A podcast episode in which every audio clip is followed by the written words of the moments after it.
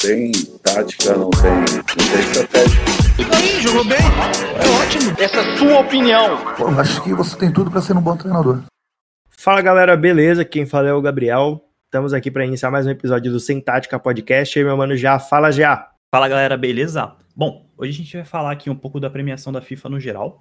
Nós vamos começar falando dos técnicos, né, que foram escolhidos como os melhores técnicos do futebol masculino.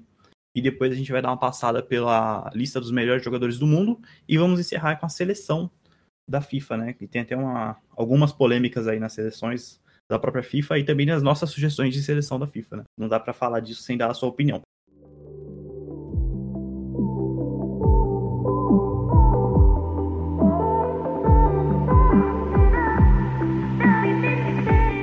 E para começar, sobre a lista dos técnicos aqui, os cinco técnicos que concorreram né, no futebol masculino para melhores do mundo foram o Bielsa, o Hans Flick, o Bielsa é o técnico do Leeds, o Hans Flick é o técnico do Bayern de Munique, Jürgen Klopp, que é o técnico do Liverpool, o Lopetegui, que é o técnico do Sevilha, e o Zinedine Zidane, que é o técnico do Real Madrid. Tá bom? E aí a polêmica começa aí, né, Gabriel? O que, que você achou dessa lista?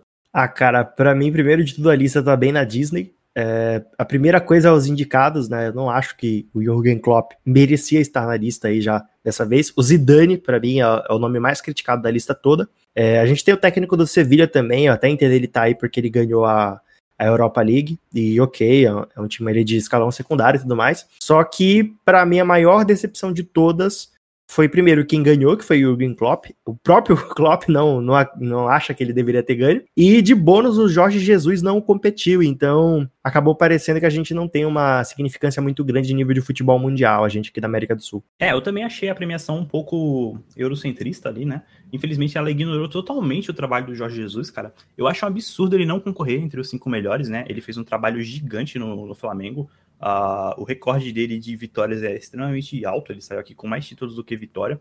Ele ganhou quase tudo que ele disputou, só não levou a Copa do Brasil. E o, o trabalho dele foi totalmente ignorado. E para falar que nunca aconteceu, né? Se eu não me engano, em 2018 ou 2019, acho que foi 2018, o Galhardo concorreu entre os melhores, né? Ele não levou, mas ele concorreu. Então eu achei curioso, no mínimo curioso, para não dizer absurdo, eles ignorarem totalmente o trabalho de Jorge Jesus. E eu acho até que ele podia facilmente entrar aqui no, no lugar do Zidane, né?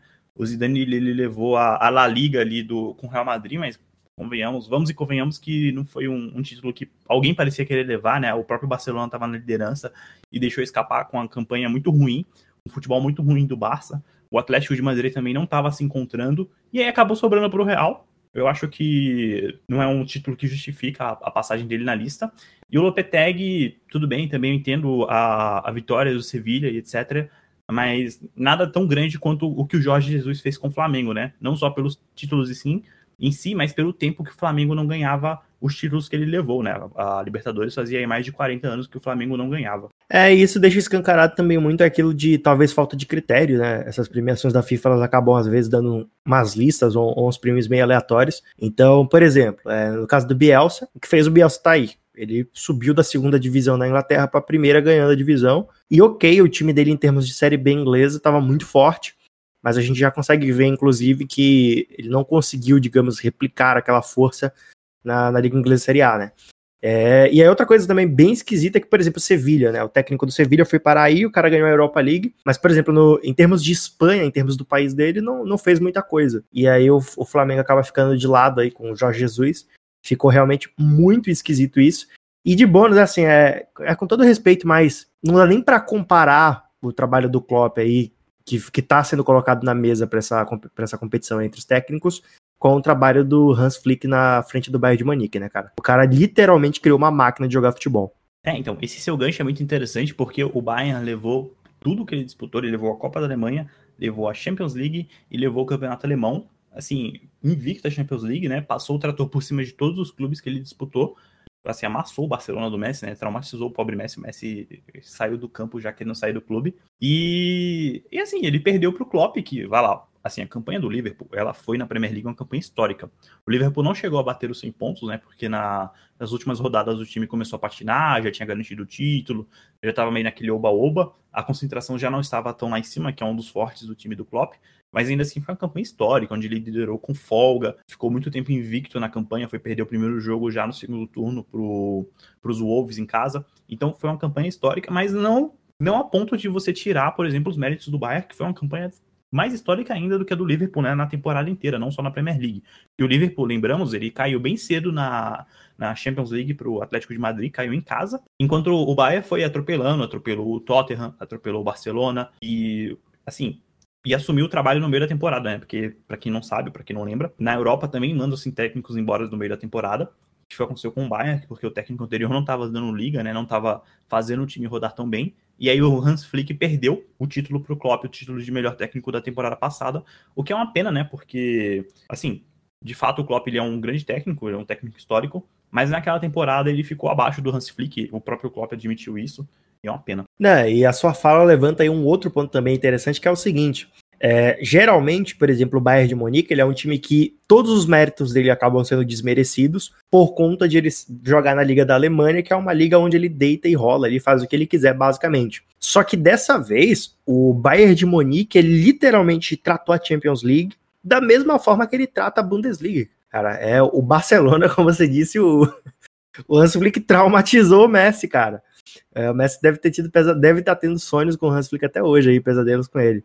E o outro ponto, né, é que o Bayern de Munique ele atropelou times de várias ligas, entre aspas, que são muito mais fortes que a da Alemanha. Então, por exemplo, ele não, não teve problema para atropelar o Tottenham, não teve problema para atropelar o Barcelona. E, e assim, óbvio, né, é, o PSG não foi, digamos assim, atropelado em termos de placar e tudo mais, mas quem assistiu o jogo viu que basicamente o PSG sobreviveu ali naquela final só de lampejos. Então, de fato, ele teve algumas chances ali, talvez duas ou três, para conseguir ali claramente fazer um gol, mas o Bayern de Munique criou muito mais chances ali em cima do PSG, além de que o Bayern de Munique, digamos que impôs o seu estilo tático para o PSG fazer aquela, aquele jogo um pouco mais relativo, né? E, mas o que, que você acha disso daí?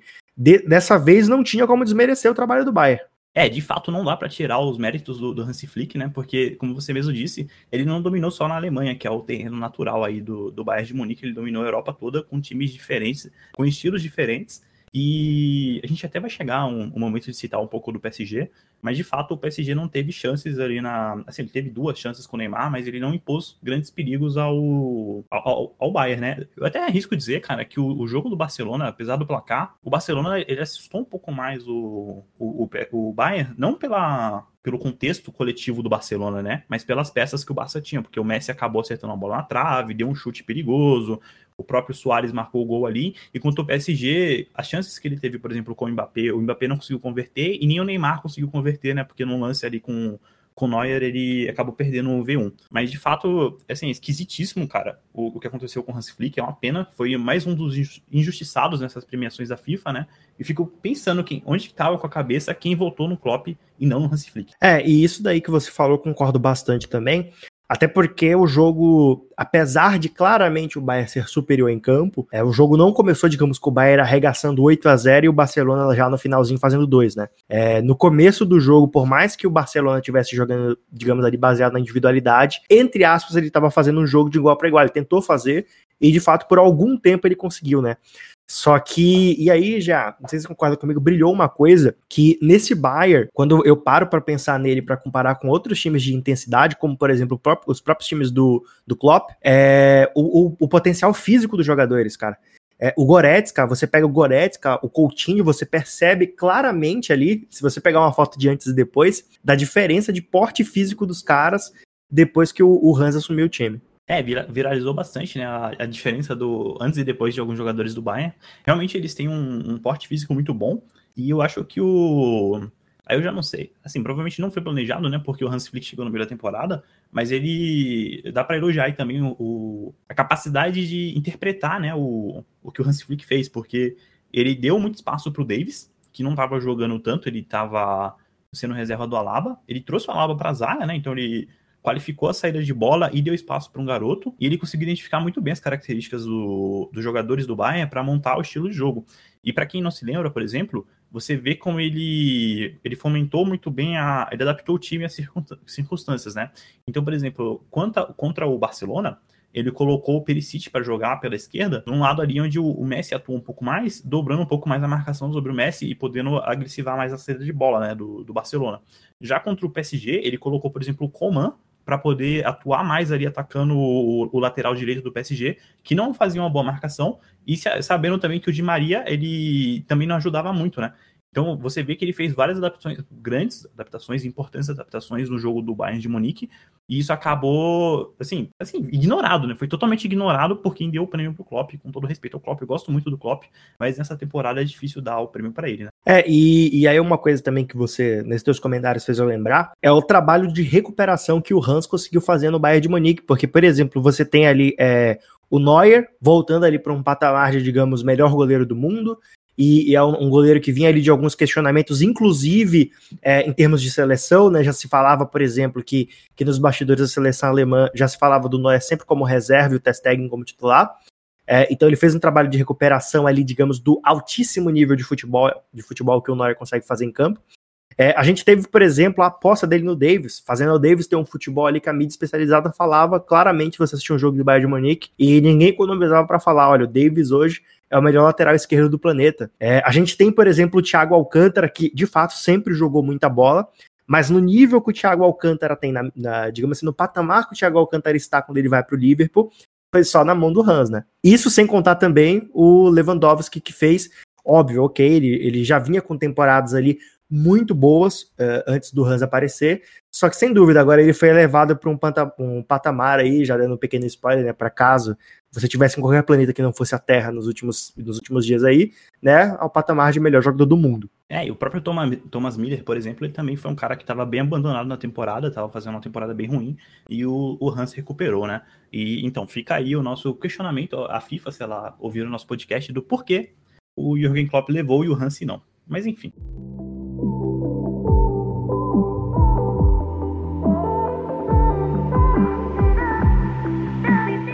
Bom, já que saímos aí da, das individualidades, né, a gente pode falar aqui dos melhores jogadores do masculino. Então, a classificação geral do top 11 do masculino da FIFA ficou assim, né, de baixo para cima. Sérgio, Rom, Sérgio Ramos em 11º, Van Dijk em décimo, Neymar em nono, absurdo. Thiago Alcântara em oitavo, Mbappé em sétimo, Salah em sexto, De Bruyne em quinto, Mané em quarto, e aí vem o top 3. Messi em terceiro, CR7 em segundo, e o primeiro foi o Lewandowski, da Polônia. Uh, vamos começar aí falando um pouco, Gabriel, o que, você acha que devia estar tá aqui e que não está, né? E aí quem que você tiraria para colocar essa pessoa no top 11? Não vamos falar do top 3 ainda, vamos falar só do top 11. Não, fechado. É, a galera vai dar risada, o próprio já não gosta que eu fale isso aqui, mas já começando, o Sérgio Ramos tem que sair dessa lista aí e tem que entrar o Thiago Silva. É, Thiago Silva pegou um time, estava num time muito mais limitado, com um técnico muito mais limitado, que vem de uma liga com uma competitividade bem menor. Foi parar ali na primeira final de Champions League do, do Paris Saint-Germain. É, enfim, estava com uma, um sistema defensivo muito seguro ali, composto por, por Thiago Silva e Marquinhos. E detalhe, né? Um dos, um dos quatro ali da linha de defesa do PSG era improvisado. É, e o volante também estava com desfalque no Tio Verrar. Então, é, acho que o trabalho do Thiago Silva foi muito bom, digno de ele estar tá na, na posição que é do Sérgio Ramos, que provavelmente está aí muito mais por trabalho dele na seleção do que qualquer outra coisa. É, eu acho que o Sérgio Ramos podia estar tá aqui, tá até um pouco à frente do Thiago Silva, mas até pelo final de La Liga que ele fez, né? Porque o Real Madrid não fez uma La Liga gigante, mas o, o Sérgio Ramos, em compensação, fez. Muitos dos gols que o Real Madrid marcou no, nas últimas seis rodadas ali foi, foram gols do Sérgio Ramos. Mas enfim. E caiu a dentro do Gabriel, então, de quem devia estar tá aqui no top 11. Uh, ah, vamos falar então aqui do você quer falar alguma coisa, Gabriel? Ainda quer dar mais algum. Eu, eu quero, eu quero. Eu só quero me defender assim. Eu, eu tenho preconceitos pessoais contra o Sérgio Ramos, mas sem dúvida o cara joga pra caramba. Eu só acho que esse ano específico tava, tá meio injusto. Opinião? Então estamos aí, fica o adendo pro Sérgio Ramos, que o Gabriel não gosta dele. Então vamos lá aqui ao top 3, né? O nosso top 3 é um top 3 duvidoso, na minha humilde opinião. O Lewandowski, ele foi nomeado o melhor jogador da FIFA do, da temporada, né? Pela FIFA, com toda razão. Tá? Então, não dá para discutir, na minha opinião, a posição do Lewandowski. Ele fez uma grande temporada com o Bayern, marcou muitos gols. Ele marcou, se eu não me engano, agora 55 gols e participou de 10 assistências, se eu não me engano, foi isso. E então, assim, é uma temporada absurda, ganhou tudo pelo Bayern, super decisivo, não tem como reclamar. De, da posição do Lewandowski, né? Mas aí a gente olha para outros dois aqui, por exemplo, Cristiano Ronaldo e Messi, aí eu já acho um pouco discutível, né? Vamos primeiro pro Cristiano Ronaldo, que é o segundo. O Cristiano Ronaldo, ele tentou, né, carregar a Juventus no mata-mata, não conseguiu. Apesar de ter feito todos os gols da Juventus no, nos eliminatórios, ele não conseguiu levar a, a Juventus mais longe do que ela tem ido nas últimas temporadas, né? Fora isso, ele levou aí, isso já é um problema por si só, mas ele também marcou menos gols na temporada do que, ele está, do que a gente está habituado a ver o Cristiano Ronaldo marcando, né? E teve ali uma. Fez o básico na, na Liga Itália, né? Ganhou ali a Copa Italiana também. Nada absurdo, né? Tudo assim, do nível do Cristiano Ronaldo. Kevin De Bruyne, por exemplo, já fez uma temporada de alto nível, né? Deu aí, distribuiu. O cara distribuiu 20 assistências na Premier League, o que é um número altíssimo. Foi o melhor jogador da Premier League. É um meio-campista de classe, assim, A. E ele não tá no top 3, o que é curioso, né? Como, se eu não me engano, foi o André Henning, agora eu não vou lembrar o nome exato. Parece que os votos no Cristiano Ronaldo e no Messi, eles são automáticos, né? Porque abre a votação, quem que você quer? Ah, Cristiano Ronaldo e Messi. Então, parece até que as pessoas elas disputam, né? Os, os outros jogadores, eles disputam, na verdade, pela terceira vaga, e não pelas três de uma vez só. Esse comentário final aí foi pesado, cara. que os caras disputam pela terceira vaga foi pesado. É, tá, vamos, vamos começar aqui para Nesse top aí, digamos lá, no topo do topo, na minha opinião, a lista deveria estar assim, ó. Lewandowski em primeiro, eu acho também indiscutível de que de fato ele fez a temporada de melhor jogador do planeta. É, só que no segundo lugar eu acho que já tem a primeira injustiça. É, na minha humilde opinião, o segundo lugar deveria ser do Neymar. É, ele carregou o PSG. E assim, ah, mas o PSG tem o Mbappé. Cara, se você assistiu os jogos do PSG na Champions, você sabe que o desequilíbrio, e que inclusive ó, algumas, roda alguma, algumas fases que o PSG passou foram literalmente o Neymar carregando o time. Ele literalmente, digamos, cruzava e ele mesmo cabeceava a bola para fazer o gol. Então, eu acredito que ele deveria pegar o segundo lugar. E eu só não daria o primeiro lugar para o Neymar por dois motivos, né? O primeiro, e na minha opinião mais relevante, é que ele não ganhou a Champions. E o segundo é que a liga dele foi interrompida, e eu entendo que não é uma decisão dele e tudo mais, mas você acaba tendo um volume de jogos e, e afins muito menor para poder fazer a análise. É, o terceiro lugar para mim era do De Bruyne. É, o De Bruyne jogou muita bola, como o já já muito bem pontuou. O cara arregaçou, destruiu na, na Premier League. E, inclusive, já o De Bruyne, ele desmistificou um pouco aquilo que a gente costuma falar do cara que é garçom, né? Porque ele também fez gol a rodo aí nessa, nessa temporada. E então, para mim, o, o, terceiro lugar é do De Bruyne. E aí, ok, a partir dali eu acho que, que as coisas estão muito mais discutíveis. E eu até entendo um Cristiano Ronaldo tá mais acima. Só que eu achei extremamente injusto, e assim, eu sou fã do Messi, muito fã do Messi, mas eu achei extremamente injusto o Messi participar do top 3. E eu acho que, no mínimo, assim, talvez forçando um pouco pelo nome que ele tem, pela história que Lionel Messi tem, daria para colocar ele no top 5, no máximo, ali na quinta posição. É, eu acho que inverteria um pouco a ordem, né? Eu colocaria o De Bruyne como segundo melhor e o Neymar em terceiro. E eu faria aí também uma menção honrosa ao Joshua Kimmich, que nem aparece no top 11, né? Curioso. Mas ele fez uma temporada de altíssimo nível pelo Bayern de Munique. É um jogador muito polivalente, né? Joga em todas ali. E ele fez o tripé de meio campo ali com o Thiago Alcântara e o Thomas Miller no, e o Goretzka, né? Alternando entre eles ali no, no Bayern de Munique. Um, assim, um jogo de altíssimo nível, uma temporada muito boa do cara. É jovem ainda, né? Ele tem 25, 26 anos, se eu não me engano, 20, no máximo 27. E não tá na lista.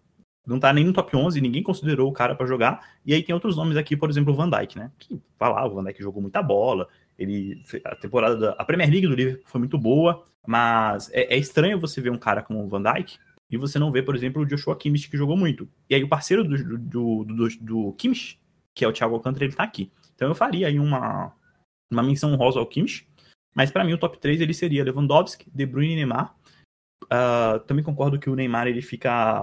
O que mais desfalca a análise do Neymar, né? Foi o fato de que ele na, na final ele foi. Não foi apagado, né? Mas ele teve poucas ações muito pelo jogo do Bayern, que atrapalhava muito o jogo do PSG, e o PSG não tinha uma, um coletivo muito forte, né? Ele não chegou no, na final com um coletivo muito forte, chegou muito mais pelas individualidades, individualidades que ele tinha, né? O próprio Mbappé e muito pelo Neymar também, que jogou muita bola, mas o fato dele ter perdido o confronto ali com o Lewandowski pesa bastante na análise, e pesa também na análise o fato de que ele jogou ali a liga da metade, pela metade na, na Ligue 1, né? Ligue 1, Ligue 1, sei lá como é que pronuncia, mas infelizmente foi interrompida devido ao coronavírus, né? Pô, já, não sei se tu concorda comigo, mas eu acho que tranquilamente dá para tirar o Mbappé dessa lista aí e colocar o Kimmich no lugar dele, né? Fora que o Kimmich, é, ele consegue participar de duas conversas, né? Entre os melhores meia, meias do mundo e entre os melhores laterais do mundo. É, eu também acho que ele podia ocupar aqui o, o lugar do, do Mbappé, né? O Mbappé tem 19 votos, cara. 19 pontos. É um número de pontos bem relevante, assim, e o Joshua não tem nenhum, né? O Kimmich ficou, foi ignorado completamente pela lista de melhores do mundo, assim. Talvez o fato dele jogar no, na, na volância, assim, não faz sentido tá, o que eu vou falar, porque o próprio Thiago Alcântara joga aqui do lado dele e tá, né? Mas é estranho ele jogar na volância e não aparecer como um dos melhores do mundo quando o Thiago Alcântara, que é parceiro dele, aparece. Sem, sem explicação. Como tem aquele voto, um pouco de votação popular, e o Kimmich talvez não tenha tanto apelo popular contra, o, contra, contra as outras grifes que estão aqui, né? Por exemplo, o Salah é uma grife enorme na, na África, o Mbappé também é uma grife enorme na. Mbappé não, desculpa. O Mané também é outra grife enorme na África, o Mbappé é uma grife muito forte na França, então talvez esse voto popular aí pese um pouco, polua um pouco a análise, né? de quem que vai olhar para avaliar os jogadores, né? Porque, para quem não sabe, né? Até é legal explicar, uh, é 25% do voto popular, 25% dos repórteres ao, ao redor do mundo, são 140 repórteres, se eu não me engano, uh, ah, 25% dos técnicos das seleções nacionais e 25% dos capitães das seleções nacionais femininas, masculinas, perdão, nos dois casos, tá? Para técnicos e capitães.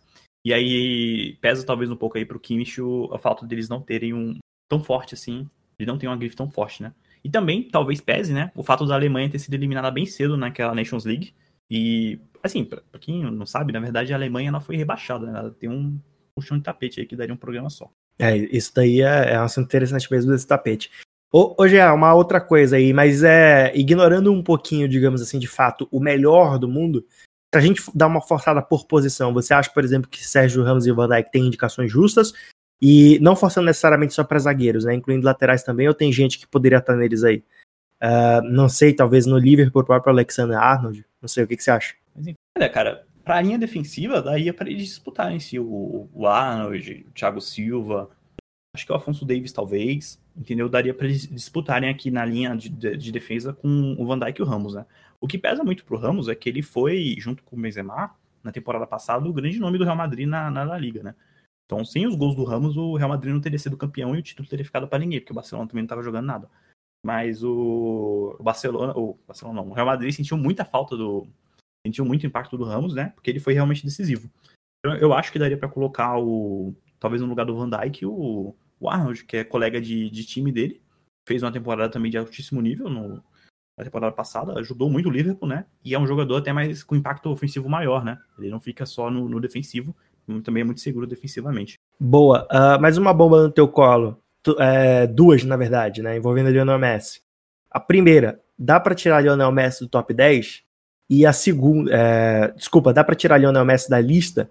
E a segunda, dá para tirar Lionel Messi aí talvez do top 10? Que é, que é o meu cancelamento na internet mesmo, né? Uh, não, assim, é, não dá para colocar o Messi fora da, da, da, concorrência, né? Porque agora eu não tenho os, os números dele aqui, seria até legal ter mais o Messi, ele foi o nome do Barcelona, né? Do pobre Barcelona na, na temporada passada. E assim, ele jogou pelo Soares, jogou por, pelo Messi, jogou pelo meio de campo, que não existe do Barcelona, né? O Arthur, por exemplo, fez uma péssima, péssima temporada. Rakitic também fez uma temporada ruim. Jogou pelo Griezmann, que também não jogou nada no Barcelona até agora. E na temporada passada muito menos. E se o Barcelona só foi tão longe onde ele foi, né, para tomar 8 a 2 do Bayern de Munique, ele só foi por causa do Messi, porque muito desorganizado, muito um nível muito baixo de competição e até surpreende, né? Talvez nem tanto o fato do Barcelona ter ficado tão longe na, na Liga com tanto tempo na liderança, né? Porque era um time muito desorganizado. Como eu falei, se talvez o Atlético de Madrid do Simeone estivesse um pouco mais redondinho na temporada passada, provavelmente ele teria levado o título, né? Mas é difícil você tirar o Messi de qualquer competição dessas porque ele ainda é muito impactante. Mas com certeza ele não devia estar aqui no, no top 3, cara. Um top 5 para ele seria de bom tamanho pela temporada dele que nos momentos, que no momento ali que o Barça mais precisou, né, ele não, não pôde fazer nada. Não é que ele não fez, né, mas ele não pôde.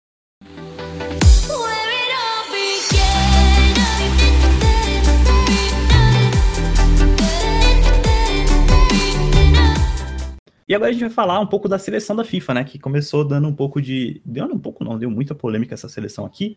Mas só para todo mundo ficar ligado, quais são os nomes, né, que deram polêmica. A seleção ela tá organizada num 4-3-3 e ela começa assim: Alisson do Liverpool, tá bom? Alguém não sabe onde o Alisson joga. Arnold também do Liverpool, Sérgio Ramos, Van Dijk, Alfonso Davis, De Bruyne, Thiago Alcântara, Kimmich, Lionel Messi, Lewandowski e Cristiano Ronaldo. Então, é um 4-3-3 aí, né? Linha de defesa, Arnold, Ramos, Van Dijk e Davis. Meio de campo com De Bruyne, Thiago Alcântara e Joshua Kimmich.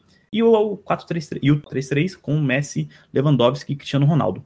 E aí, Gabriel, eu queria saber, né? A gente pode bater posição por posição aí, para saber o que, que você acha, por exemplo, da escolha do Alisson para a seleção, né? Lembrando dos goleiros também. Então, enquanto os goleiros e os jogadores de linha, eles são escolhidos pelo quórum que a gente já explicou mais cedo, né? Aquele, aquela divisão de quatro, quatro categorias de votantes. Na seleção é escolhido pelos jogadores que, estão que são associados à FIFA Pro. Beleza? Então vamos lá, Gabriel. O que, que você acha do Alisson na seleção melhor do mundo? Então vamos lá. Uh, primeiro de tudo, para mim não tem lógica nenhuma. O melhor goleiro não está na lista. Então já começo colocando o melhor goleiro, na minha opinião, na minha escalação aqui, né, dos meus 11. No gol vai Manuel Neuer. É uma temporada absurda. O, jogando abs e, e, tipo assim, né? Talvez alguém olhe o futebol do Bayern de Munique e acredite que ele não sofre ameaças, mas na verdade é exatamente o contrário. Ele é um time que joga tão para cima que o, o Neuer acaba atuando muitas vezes como se ele fosse um, um zagueiro e não um goleiro. Então, saídas ali perfeitas, reflexos em dia, porte físico fenomenal, muita liderança em campo. De longe, meu camisa 1 vai com o Manuel Neuer. É, eu também não, não vou criar polêmica aqui, eu acho a decisão, a escolha do Alisson, tudo bem que a, os votantes são diferentes, né, mas a escolha do Alisson não, não se justifica pela temporada do Neuer, não pelo Alisson, né. Como você mesmo disse, a, o Neuer joga ali de líbero, goleiro, de líder, e o Alisson é o, um dos grandes goleiros da, da, do mundo, mas não tinha como ele estar aqui no lugar do Neuer, né. E para a linha defensiva aqui, o lateral direito, você acha que tá bom o Arnold ou você queria alguém diferente? É, na, na minha seleção, para poder arrumar espaço mais lá para frente, eu peguei o Kimmich, recuei como ele joga de meia, joga de lateral, coloquei ele aqui na minha lateral direita, cara. É, e assim, eu falo do Kimmich desde a, quando ele foi para a primeira Copa. Então, é um cara que joga de terno e não é porque ele tá morto. Corre bem, marca, tem aquele passe elegante, uma velocidade bem ok, dribla, organiza o jogo, é muito jovem, mas ao mesmo tempo é muito centrado, assim. É, eu lembro que uma vez eu estava ouvindo um podcast do Future e, e, o cara falou assim: é, é, difícil você analisar jogadores como o Kimmich, porque é quase como se ele não errasse, né? Você tem que fazer um esforço para procurar ele fazendo alguma coisa errada em campo. É, aí a gente já começa uma polêmica, né? Porque eu entendo que o, a sua posição, mas eu acho que o Kimmich foi o, o melhor do. Né? Foi um dos melhores, na verdade, jogando no meio não, e não na lateral. Uma pena, mas na minha seleção vai o a lateral direita vai para o Arnold mesmo, não para o Kimmich. E aqui na dupla de zaga, né, a gente tem Sérgio Ramos e Van Dijk. Você acha que alguém deveria estar no lugar do, de um deles dois ou no lugar dos dois, né, também, gente sabe. E para dupla de zaga, quem que você acha que deveria entrar? O, a FIFA colocou o Sérgio Ramos e o Van Dijk, né? Você acha que tá bom de tamanho aqui os dois ou deveria tirar um deles? Deveria tirar os dois? É, aqui eu já, já começo com a minha primeira polêmica. É, na verdade, melhor, né? Recapitulando só o anterior aí, galera, fica, fica a lição, né? Você pode discordar das pessoas sem precisar se matar, brigar, dar bloco, cancelar, qualquer coisa, tá? Fica aí no ar aí pra vocês. Então, sempre aprenda que o diálogo é a melhor opção para tudo. É, quanto à zaga, cara, eu já vou começar com polêmica. Eu acho que a zaga vai ser a minha primeira polêmica, não a maior, tá? Já adianto, não a maior, mas a primeira. A minha zaga vai com a zaga do PSG, vai Thiago Silva e Marquinhos. É, no meu entendimento, o Thiago Silva fez temporada para, inclusive, como eu falei lá, talvez tirar o Van Dijk ou tirar o Sérgio Ramos da lista de, de melhor jogador do planeta. É, e eu acho que eles formaram uma dupla de zaga muito boa, eles têm uma saída de bola muito interessante, e para o que eu tô pensando aqui, para o meu time, para minha seleção, e que conseguiram pôr em campo, é, essa vai ser a minha dupla de zaga. E eu já tô adivinhando que o GA ele é geração Enzo, ele vai de Sérgio Ramos em alguma coisa. É, na minha opinião, o Sérgio Ramos não tem como sair daqui, né, cara? O cara joga o Real Madrid nas costas e leva embora. Mas o, o Van Dijk eu acho que é discutível, conversável. E, e talvez ele possa dar lugar aí sim pro Thiago Silva. Ou talvez dar. É difícil pensar agora ontem o zagueiro tenha jogado tanto, cara. Eu acho que o Thiago Silva tá de bom tamanho, sim. Ele pode sentar ali do lado do Sérgio Ramos para jogar uma bolinha. Então, a gente já tem umas diferenças aí na, na seleção, né? A lateral esquerda ficou pro Davis. E aí eu acho que é um pouco menos inquestionável, né? A não sei que você vai meter um Felipe Luiz aí, não tem como tirar do Davis, né? Não, não, é... eu acho que aqui já começa a primeira injustiça, porque você teria que assumir que o Reinaldo tá jogando vôlei, né, cara? É... Brincadeiras à parte, eu vou de Davis também, acho que não tem, devo que conversar e nem precisa dar explicação nenhuma para isso. Nossa, como poderia esquecer do King Naldo, né, cara? O maluco bate tudo, faz tudo ali no São Paulo, bate pênalti, recama, cruza, cobra lateral, a alma do time do Fernando Diniz. Mas enfim, Davis leva a kill da FIFA, Ginaldo leva a menção de honra. E no meio de campo, cara, como é que você vai montar o seu meio de campo aí? Uh, aqui já começa um pouco da diferença, né? Na minha seleção eu vou montar um 4-2-4. Então a minha dupla de meio de campo vai ser o De Bruyne e o Kimmich, que ele não ficou com a lateral direita na minha seleção. Mas a da FIFA ficou o seguinte, ficou De Bruyne, Kimmich e Thiago, Thiago Alcântara. E o teu meio de campo, como é que fica? É, bom, acho que aqui começa a minha maior polêmica, né? Ou a segunda maior da minha lista inteira. É, o meu meio de campo aqui eu vou com, entre aspas, dois volantes, né? É que assim, é um meio de campo com tanta qualidade técnica que não, não dá para dizer que alguém vai ter posição fixa, no máximo um lado fixo do campo, né? Mas enfim, nos no meus meias aqui eu vou de Thiago Alcântara, De Bruyne, geralmente os dois ali mais recuados, e mais avançados ali, podendo trocar a qualquer momento um com o outro. Neymar e eu não sei se vou pronunciar certo, mas é o Aoa do Lyon. E acho que aqui entra ou a minha maior polêmica da lista ou a segunda maior. Eu acho que o Aoa ele fez uma temporada muito segura para alguém com a idade dele. É, o Lyon era um time muito organizado taticamente, foi um time que passou por times muito poderosos. É, não é qualquer um que tira o Pep Guardiola e acredito que o, o Awada é uma classe muito grande e inclusive me surpreendeu muito que nenhum time ali, digamos, da primeira prateleira tenha tentado tirar ele do Lyon agora nessa mudança de janela. Nossa, mas você foi longe mesmo para puxar o Hussein Awara aí, essa eu não esperava. Eu tava esperando que um Gerson, um Derrascaeta, né? Everton Ribeiro, talvez. Quem não sabe, o Gabriel é flamenguista, assim, né? Além de flamenguista, ele é clubista, né? Que é o pior de tudo. Ser flamenguista já é ruim, clubista é pior. Uh, mas enfim, o Awara realmente ele jogou, fez uma boa temporada, cara. Eu não, não sei se ele devia estar aqui, né? Não devia, mas.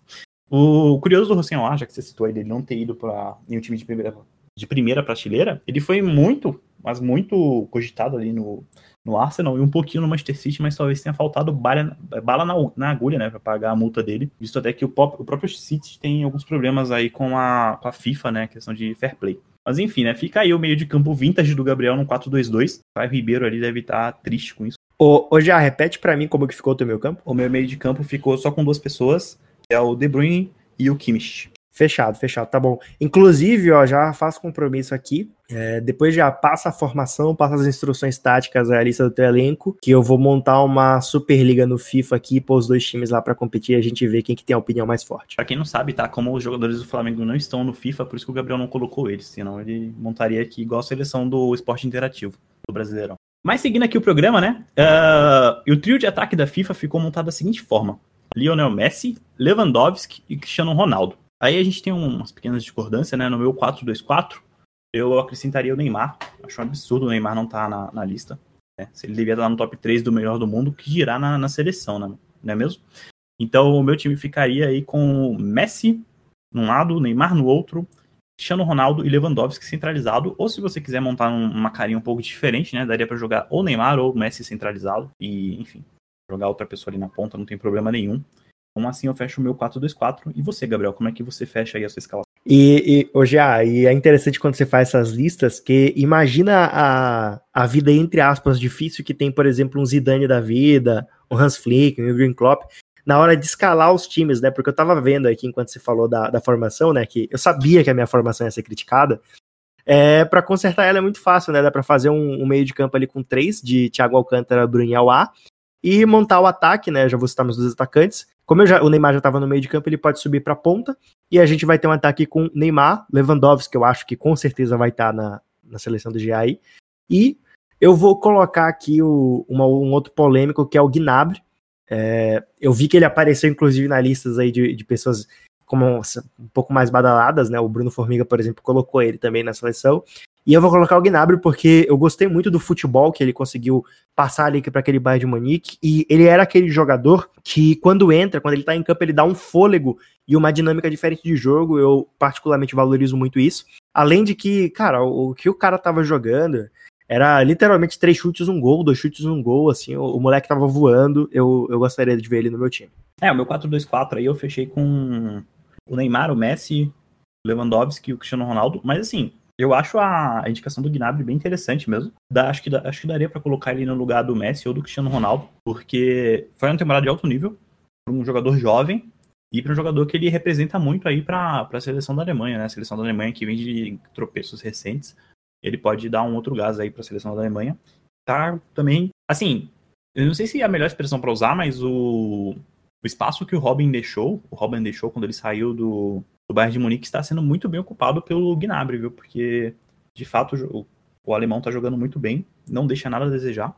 E, e é difícil competir com o Messi, né? É, e antes que eu seja cancelado aí já junto com você, só para deixar claro, tá, galera? Eu não acho o Gnabry melhor ou mais jogador que Messi ou Cristiano Ronaldo, ok? Só para deixar claro, assim. É estranho eles não participarem de qualquer tipo de seleção, mas é que aqui eu tô analisando só a temporada e que também, né, eu quero pôr meu time ali para competir no FIFA. E se eu botar jogadores ali acima de 30 anos, o potencial dinâmico não vai me ajudar, né? O meu time vai perder pro do GA. Ai, cara, engraçado. A gente tem que fazer uma, um canal no YouTube gravando essas, essas jogatinas aí. Mas enfim, então só para repassar as nossas seleções, né? Eu vou começar aqui com a minha. Então, Neuer no gol, Arnold na direita, Sérgio Ramos e Thiago Silva na zaga, Afonso Davis na esquerda, de Bruyne e Kimmich no meio, Messi, Lewandowski, Cristiano Ronaldo e Neymar no ataque. Um 4-2-4 aí treinado pelo Fernando Diniz, brincadeira pelo Hans Flick. Não, é, o meu time sem dúvida vai ser treinado pelo Lisca doido. Aproveitando essa citação Fernando Diniz, né? Uh, vamos lá então. No meu gol vai Manuel Neuer, na minha lateral direita vai Kimmich, na minha zaga Marquinhos e Thiago Silva, na lateral esquerda Davis, o meu meio-campo, a gente vai com quatro aqui, que vai ser o Thiago Alcântara, o De Bruyne, o Neymar e o Aouá do Lyon. Vou ter que estar o time porque ele é um jogador é, novo, né? E no ataque eu vou com Lewandowski e Gnabry. Então, inclusive já uma coisa interessante aqui é a variação de times, né? Basicamente as seleções montadas quase que pelos mesmos times, né? É, cara, é a elitização do futebol mundial aí, né? Esses caras aí compram todos os jogadores bons, centralizam eles nos mesmos clubes. É difícil você fugir disso, né? Mas vamos lá, o seu, o seu Lyon Vintage aí, o seu Hussein Alar, acabou surpreendendo um pouco.